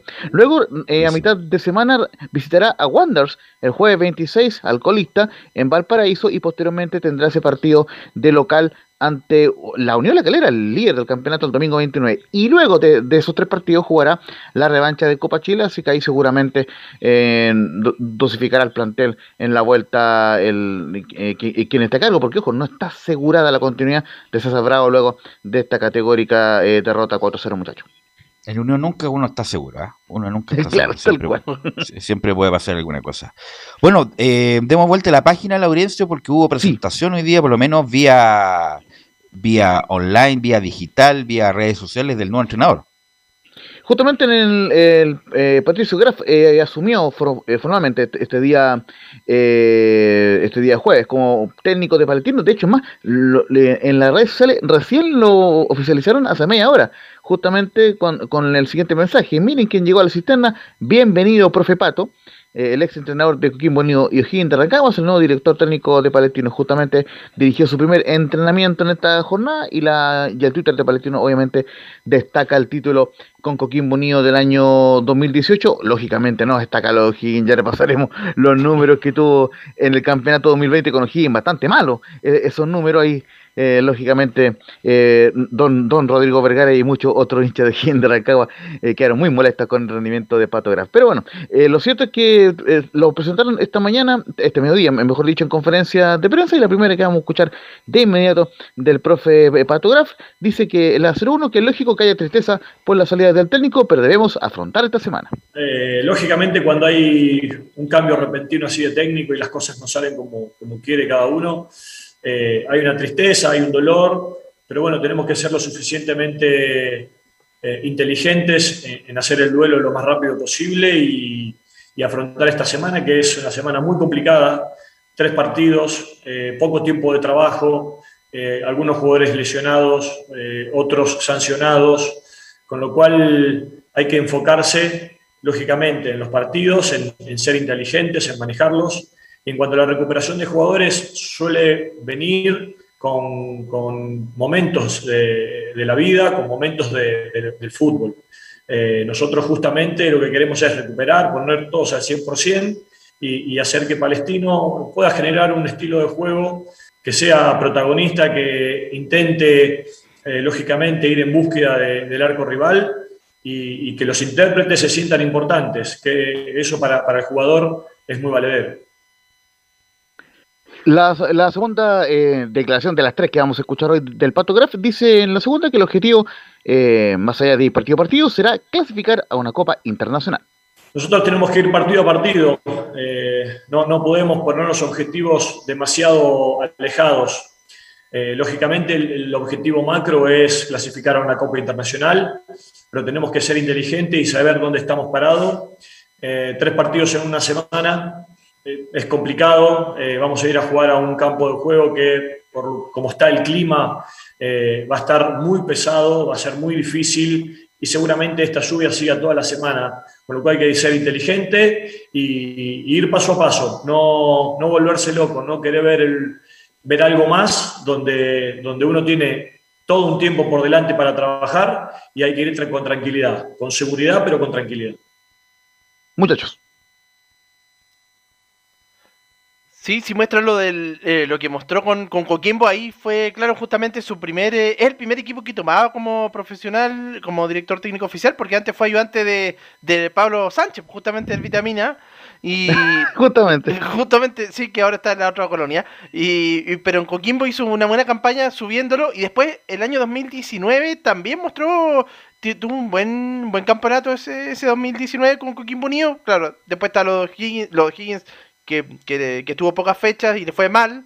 Así que, pero tiene que apuntar a lo Coquimbo, donde efectivamente él mostraba ese fútbol eh, de ir a buscar resultados. Sí, como dice bien Laurencio, el Pato Graf bueno, hizo buena campaña el 2018 con, con Coquimbo, lo sube, sigue en Coquimbo, ah, tiene una buena primera parte, después la segunda parte no fue buena, por algo después lo sacan.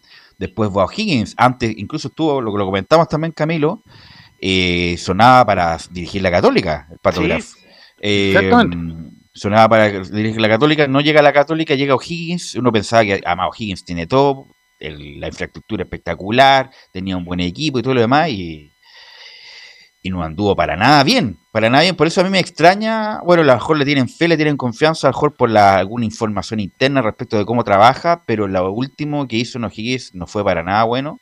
Así que bueno, desearle lo mejor a él para los hinchas de Palestino, que lamentablemente han sido muy irregulares con los resultados tanto de la última época, de, la última época de Basay, lo de Sierra, y ahora con la conducción del Pato Graf eh, Justamente el Pato Graf eh, clasificó a, a, Coquimbo a la Copa Sudamericana, recordemos la histórica Copa Sudamericana que después el equipo pirata llegaría a las semifinales, pero eh, el año 2020, recordemos, tomó el mando Germán Corengia en primer término, después, después lo despidieron por la mala campaña a Germán Corengia en Coquimbo. De hecho, el, único mérito fue clasificado a la segunda fase de la Copa Sudamericana, cuando el equipo después lo toma el Coto Rivera. Y el patógrafo eh, les mencionaba el tema de la estadística: dos triunfos, dos empates y diez derrotas en el torneo 2020, que recordemos fue interrumpido por la, por la pandemia. Ocho puntos de 36 posibles en las primeras 12 fechas, lo cual implicó que, se fuera del, cargo el técnico eh, de O'Higgins de Rancagua y que llegara posteriormente Dalcho eh. Eh, pero en todo caso tiene ese tema de que a Nicolás Berardo, a Jonathan Benítez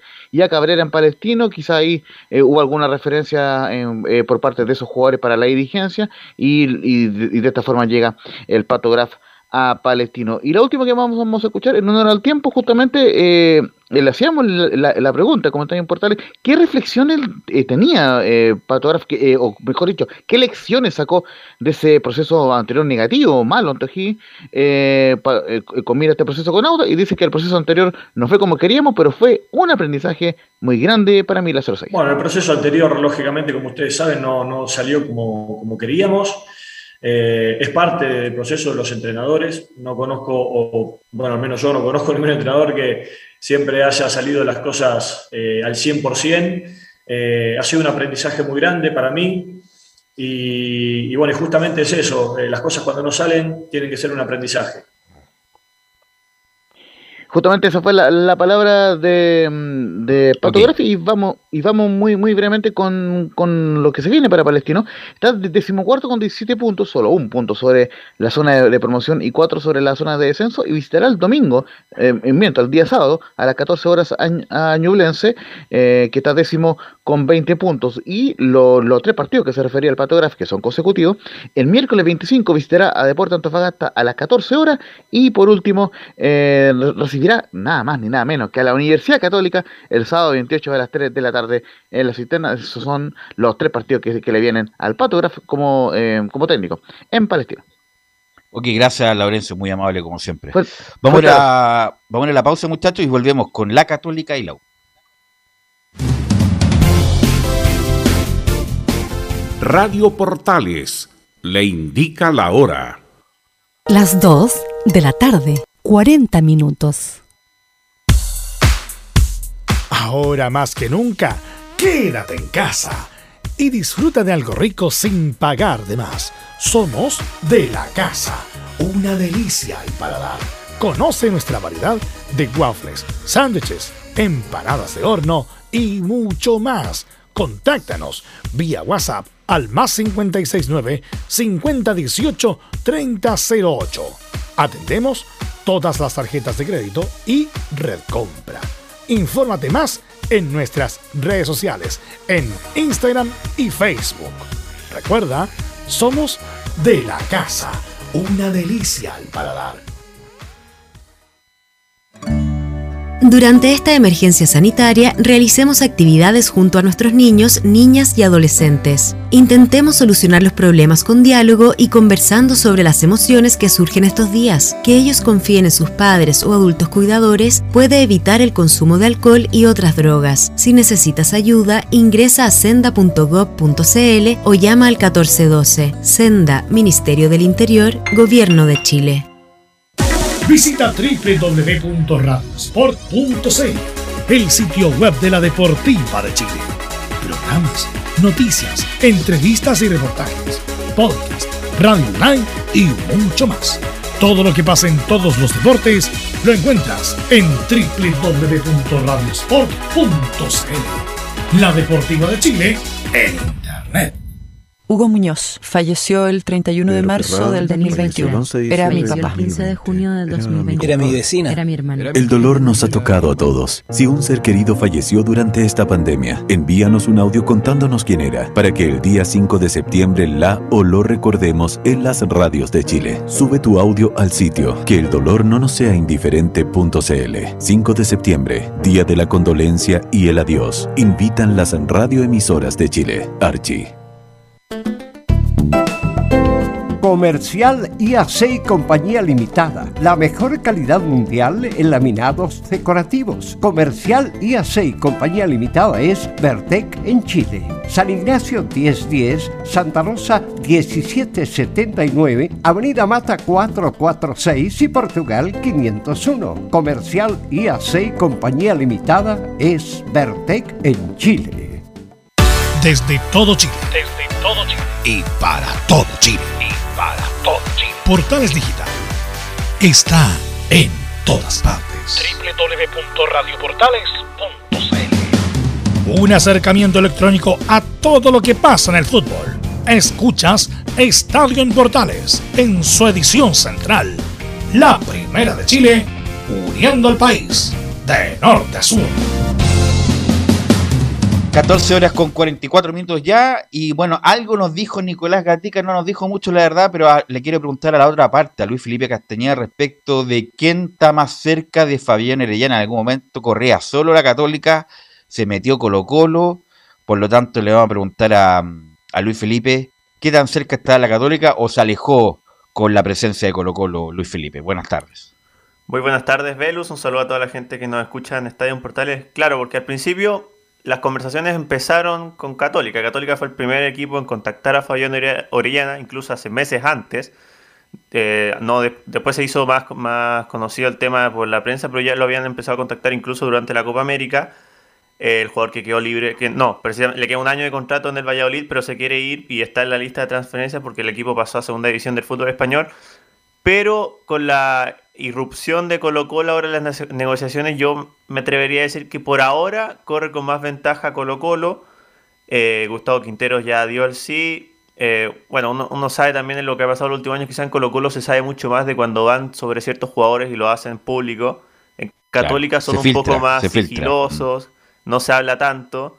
Entonces, claro, pareciera ahora que Colo Colo está más avanzado, pero siempre sabe que Católica trata de hacerlo de forma silenciosa y después termina haciendo la, eh, oficialización de los refuerzos, así que quizás está un poco más adelantado Colo Colo, pero la, carrera está ahí. La Católica sigue en conversaciones desde hace mucho tiempo con Orellana, quizás eso juega a favor también, que lo contactaron mucho antes que Colo Colo, así que ahí también vamos a escuchar ahora cuando pasemos a las declaraciones de Poyet, vamos a escuchar que lo, lo, que opina respecto a los refuerzos. No fue mucho lo que dijo, basándose en esto también que les decía yo, de que no se habla mucho en la Católica, pero está ahí, está en carrera, toma ventaja Colo Colo, pero el trabajo silencioso Católica también podría traer más resultados más oficiales en, los próximos días que siga avanzando todo esto. Em, centrándonos en la actualidad de, la Católica, lo dijimos, día domingo vuelven los hinchas de San Carlos de Apoquindo, jugará frente a Everton, un rival que ya conocen bien, lo, precisamente Everton el día de ayer le ganó 2 a 1 Coquimbo por la Copa Chile, en esa misma Copa Everton eliminó a la Católica, fue 0 a 0 en el Sausalito y le ganó 2 a 0 en San Carlos de Apoquindo, así que ya lo tienen bien analizado el equipo, que, incluso en, en, ese partido Copa Chile no estaba Waterman, que es una de las principales figuras actualmente del cuadro Everton, así que ahí tendrá bastante ojo Católica, sobre todo en la defensa que no, no han dado muy bien, y es donde podría haber cambios, ya cuando mañana les confirmo mejor el, cuál sería el posible 11, pero está trabajando ahí variantes en la defensa Gustavo Poyet. Escuchemos la primera declaración del técnico uruguayo la Católica precisamente sobre Everton, donde asegura que es un equipo muy organizado. Bueno, el Everton un equipo muy bien organizado, que es un sistema que lo tiene muy claro. Eh, quizás en el partido de ida de Copa estuvimos un poquito mejor, pero fue un 0-0 bien grande y en, el, de vuelta creo que el primer tiempo nuestro fue de lo peor que hemos hecho este año, cosa que evidentemente dio la posibilidad al rival. Creo que maneja muy bien los tiempos de juego, eh, trabaja muy bien la pelota parada, eh, evidentemente es un equipo cuando se pone por delante del marcador y otro distinto cuando va perdiendo, o sea que... Ahí sí escuchamos las declaraciones y hace referencia que en ese partido, tanto de ida como de vuelta con las lesiones y las bajas, Católica ahí fue cuando volvió a probar con la línea de tres, con Diego Bonanote como segundo delantero y no le funcionó muy bien porque lo dijimos, fue empate 0 a 0 y después lo terminó perdiendo San Carlos frente a Everton.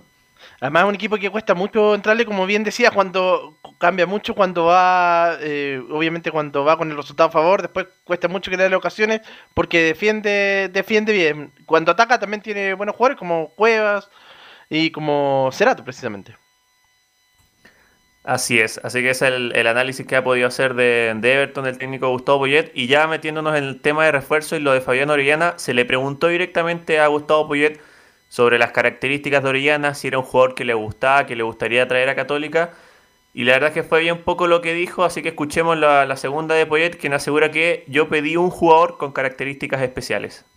Mira, un poquito por, por respeto al club y por respeto al jugador eh, no, no, te puedo comentar nada ni, ni afirmarte nada con respecto a Orellana. Lo que yo pedí, el club lo sabe, yo pedí solo un jugador con unas características muy especiales, muy claras, y a partir de ahí eh, el club es el que va a tener que, que decidir y si lo encuentra y si pueden venir más, mejor. Yo siempre lo que quise decir la semana pasada, la anterior, fue cuando vos te quedas quieto y el resto se sigue moviendo para adelante, este, como que podés estar dando un pasito hacia atrás y lo normal es que demos un paso al frente también para que haya un revulsivo. Siempre los jugadores traen algo.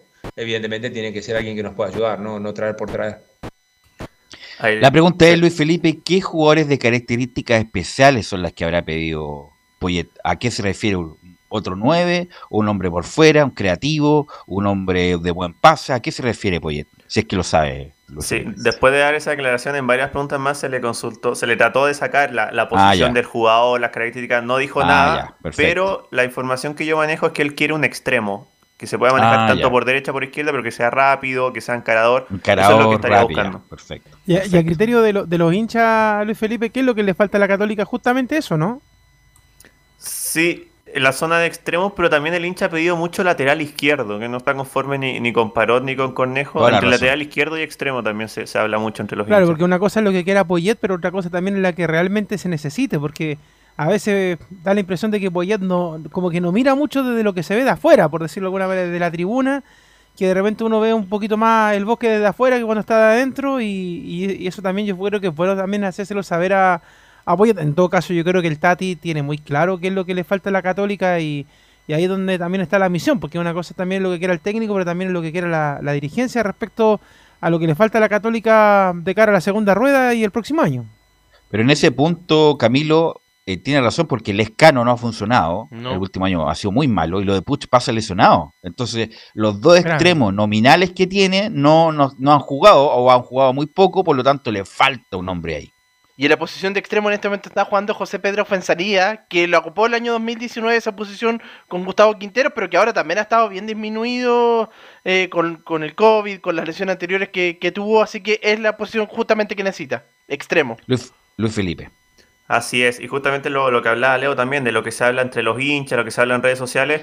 Escuchemos también lo, lo, que opina Gustavo Poyet del regreso de los hinchas a San Carlos y también se le consultó sobre esas críticas en redes sociales y asegura que él cree que los hinchas van a ir a disfrutar solamente al equipo.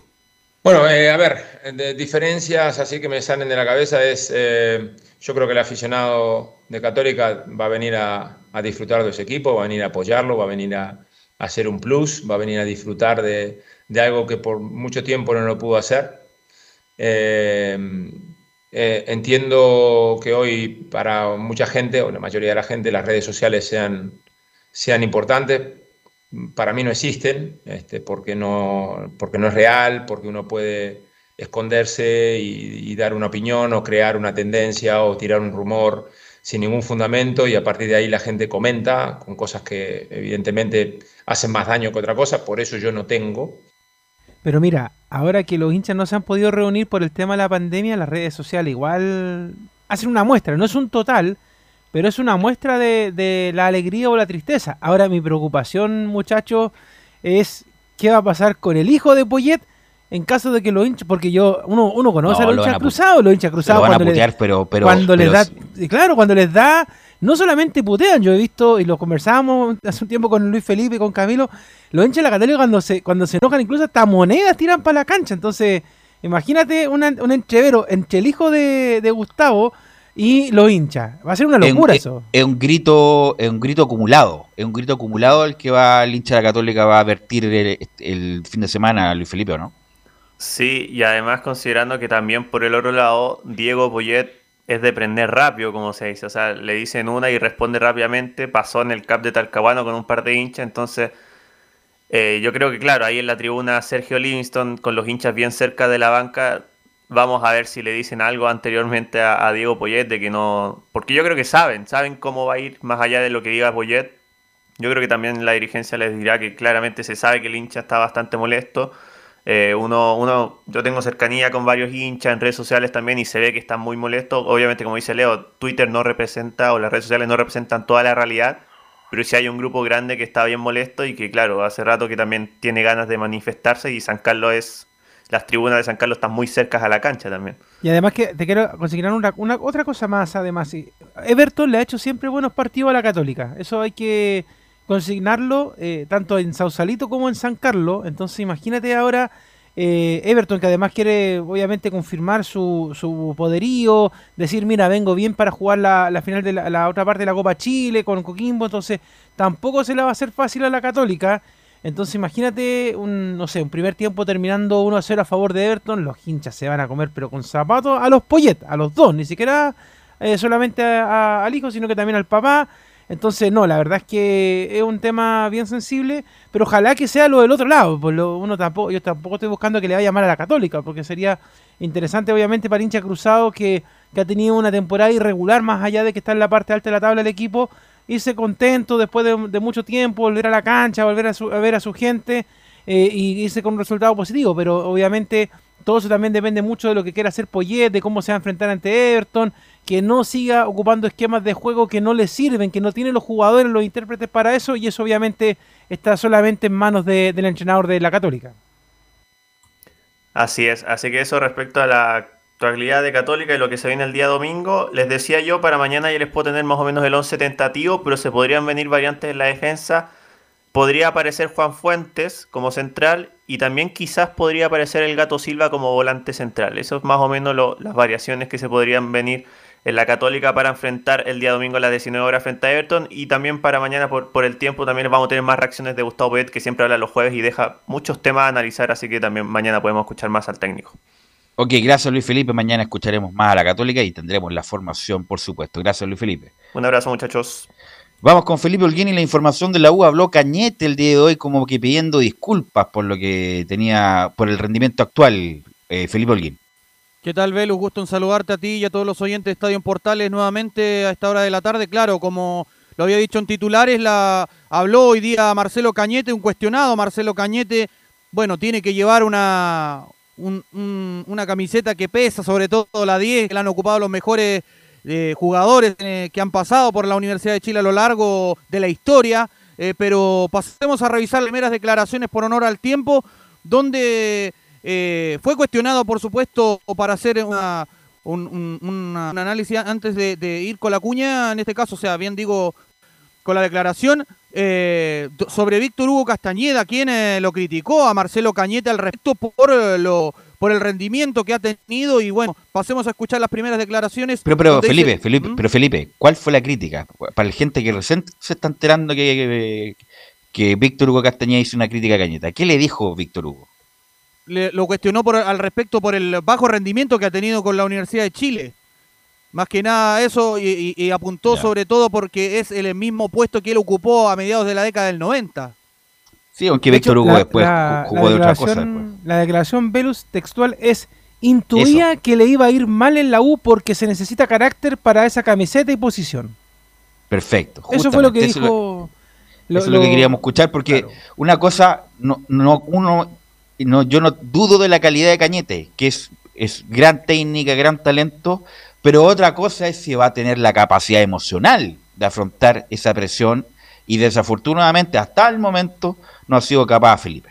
Claro, de hecho, y al eh, respecto por eso ha sido muy criticado. De hecho, le tira a Flor en un momento eh, Víctor Hugo Castañeda en esta nota que, que le hacen y dice que cuando lo, lo lo veía mm, en Cobresal, decía que tenía una técnica exquisita, un gran habilitador, eh, pero en la U no puede salir, dice, con los pantalones limpios. En Cobresal jugaban todos para él y en la U debe ser parte del equipo y él debe asociarse al equipo a su alrededor y para eso debes tener carácter y él no lo ha tenido.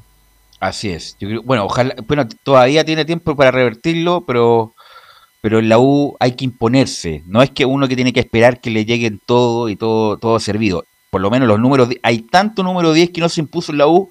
Extraordinario jugador como Jaime Rivero, que era la figura del torneo, figura en Cobreloa, figura en Wander, figura en todos lados. Llegó en la U y prácticamente pasó sin pena ni gloria Jaime Rivero, porque la U hay que imponerse siempre, sobre todo en esa posición, Felipe Olguín. Claro, y al respecto pasemos a escuchar eh, las declaraciones de Marcelo Cañete, quien dice, acepto sus críticas y lo que tenga que decir. Si dijo eso, la verdad que no lo vi y, está en todo su derecho. Uno es el libre de opinión, no puedo por qué decir lo contrario o aceptarlo. Simplemente hago mi trabajo. Si él piensa que no lo estoy preparado, está perfecto, trabajaré mucho más para, para poder hacerlo. Acepto su crítica y lo que tenga que decir. Yo haré mi trabajo dentro del campo, me enfocaré en lo mío y trataré de, de defender esta camiseta al 100 porque para eso asumí esta responsabilidad y no pienso otra cosa que, llegar a fin de año y, levantar una copa, al igual que todos mis compañeros. Me parece que a veces eh, nos olvidamos que todos defendemos una misma camiseta o un mismo escudo y, nos dejamos llevar por cualquier otra estupidez, pero, pero bueno, eh, los que estamos acá adentro sabemos cómo, cómo encaramos cada partido y, tratamos de ir para el mismo lado. Obviamente tenía que ser mucho más tranquilo que lo que dijo Fernando de Polpo, porque de hecho la pregunta, eh, alcancé a escuchar justamente esa parte de la conferencia y la pregunta iba en alusión también a lo que a la respuesta que había dado Fernando de Polpo en la semana eh, con respecto justamente a las críticas también de su juego y que obviamente el tuto fue con la pierna arriba, entonces Cañete como que fue como, no, mira, además que le estaban preguntando por Víctor Hugo Castañeda, si respondía a cualquier otra cosa, ahí sí que iban a encender el CDA, pues entonces por eso fue más mesurado en esta pasada el, jugador de la U, Velu. Cañete. Sí. mira, y como lo vengo repitiendo, ese Cañete yo no lo voy a pedir que se revuelque en el piso, que tranque con la cabeza y que... No, a Cañete le voy a pedir lo que hace bien, es que controlar, controlar bien, dar un buen pase, ser importante con la pelota en los pies. Y en ese sentido Cañete no ha sido bueno. Si no le voy a pedir que tranque como Gary Medel. Ese no es el juego de Cañete. El juego de Cañete es una técnica de pura y que sea preciso. Y ha sido muy, muy impreciso yo creo justamente por el por todo lo que rodea a la U, Felipe. Sí, al respecto también se le preguntó, entre otras cosas, eh, por el tema de, bueno, cómo él eh, se ha sentido sobre su rendimiento, que era el tema principal que tocabas tú, Velus. Pasemos a escuchar eh, la siguiente declaración de Marcelo Cañete, donde dice, no he tenido un buen rendimiento. Bueno, sí, la verdad que, no he tenido un buen rendimiento, ya lo he dicho en otras entrevistas.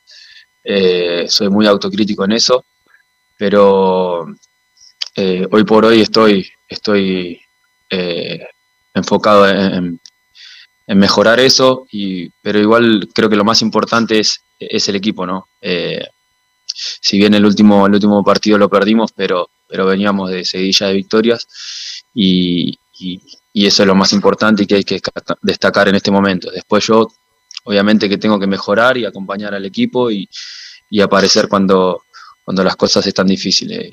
Es, una de mis responsabilidades, pero bueno, eh, trabajando duro para, para poder revertir esa situación.